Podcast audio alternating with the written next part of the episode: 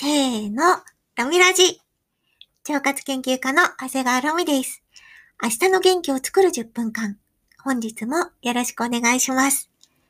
エンタメ系企業の会社員をしながら、腸活 YouTuber として情報発信をしたり、腸活検定や発行の通信講座のプロデュースをしたり、パラレルな働き方を目指して日々挑戦しています。私の人生の目標は、お腹から元気で、ポジティブな人を増やし、自由に自分らしく生きる人を応援することです。このラジオは、腸もみをしながら聞くことを推奨しています。腸もみのやり方については、長谷川ロミの YouTube や、このラジオの概要欄を見てみてください。それでは、腸もみタイム、スタートです。はい、始まりました。今日はですね、初めてのお便りにお答えする回をやってみたいと思います。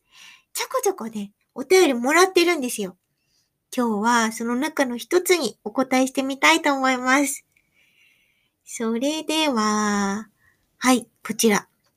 ペンネーム、わさびボブさんからいただきました。ありがとうございます。ラジオ立ち上げおめでとうございます。YouTube をいつも楽しく拝見させていただいております。わあ、嬉しい。めっちゃ嬉しい。ありがとうございます。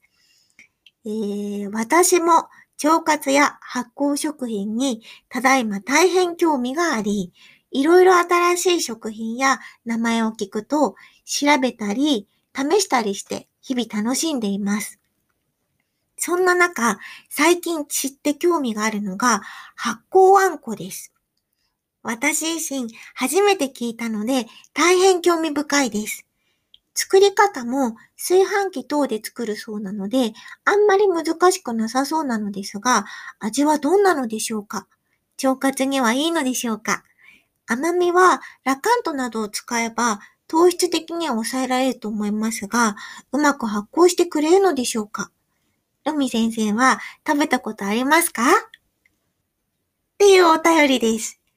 これね、ありますあります。作ったことあります。めっちゃ美味しいんだよね。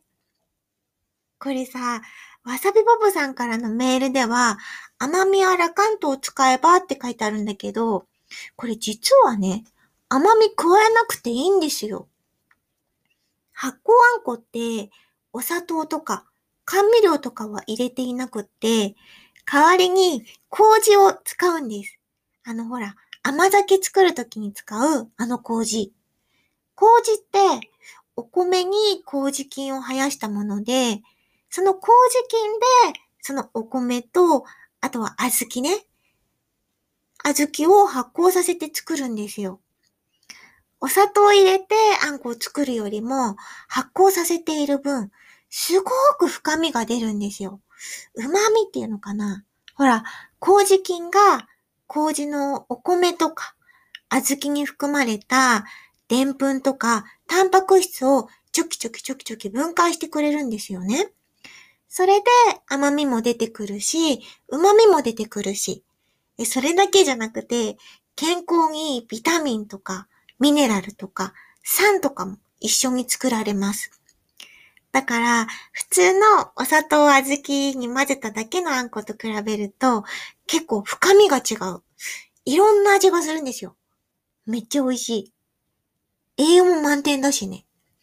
腸活にももちろんいいです。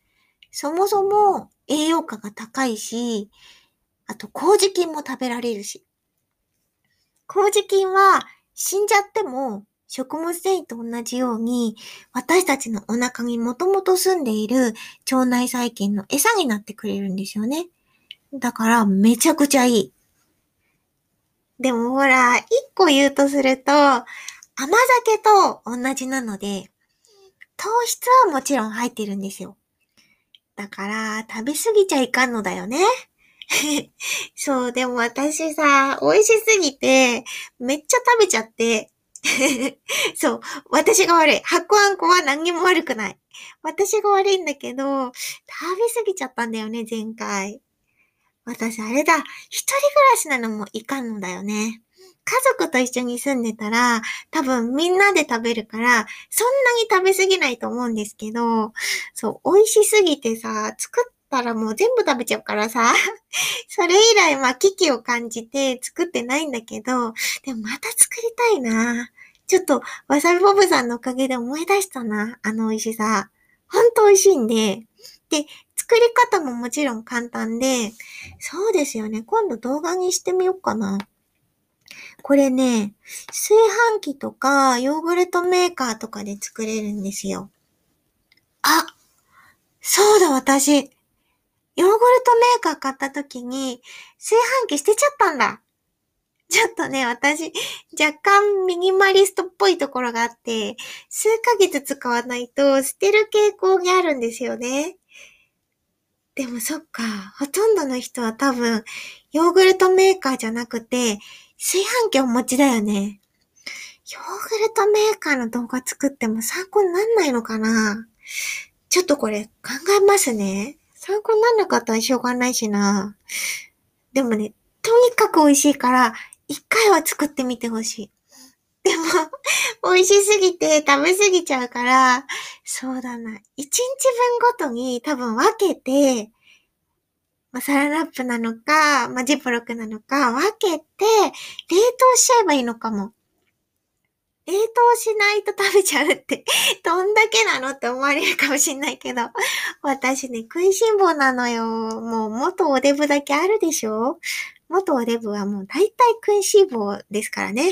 だから太るんです。そりゃそう。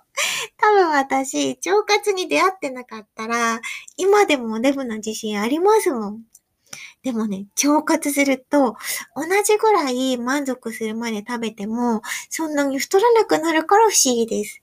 まあ、昔に比べたらだけどね。やっぱ、食べ過ぎればそりゃ太るんですけど、そう、でもね、考えたことあるんですよ。まあ、腸活研究家って言ってるから、やっぱりスリムじゃないとダメなのかなとか、説得力が欠けちゃうのかなと思ったりもしてて、まあ昔みたいな大デブではないけど、まああの頃はほら、まあ、動画見てくれてる方は知ってるかもだけど、今よりか20キロ以上太ってたので、まあそりゃさ、あの時は大デブですけど、でも今も多分ぽっちゃりではあるし、そう、いわゆるさ、健康体重と美容体重ってあるじゃないですか。あれで言うと、私は多分健康体重のど真ん中で、BMI で言うと、まあ、19とか20とか、そう、一番健康体って言われる体重で、美容体重と比べると多分ぽっちゃり側なんですよ。ぽっちゃりって言っていいぐらいな感じなのよ。説得力なくなるのかな？美容体重目指した方がいいんですかね？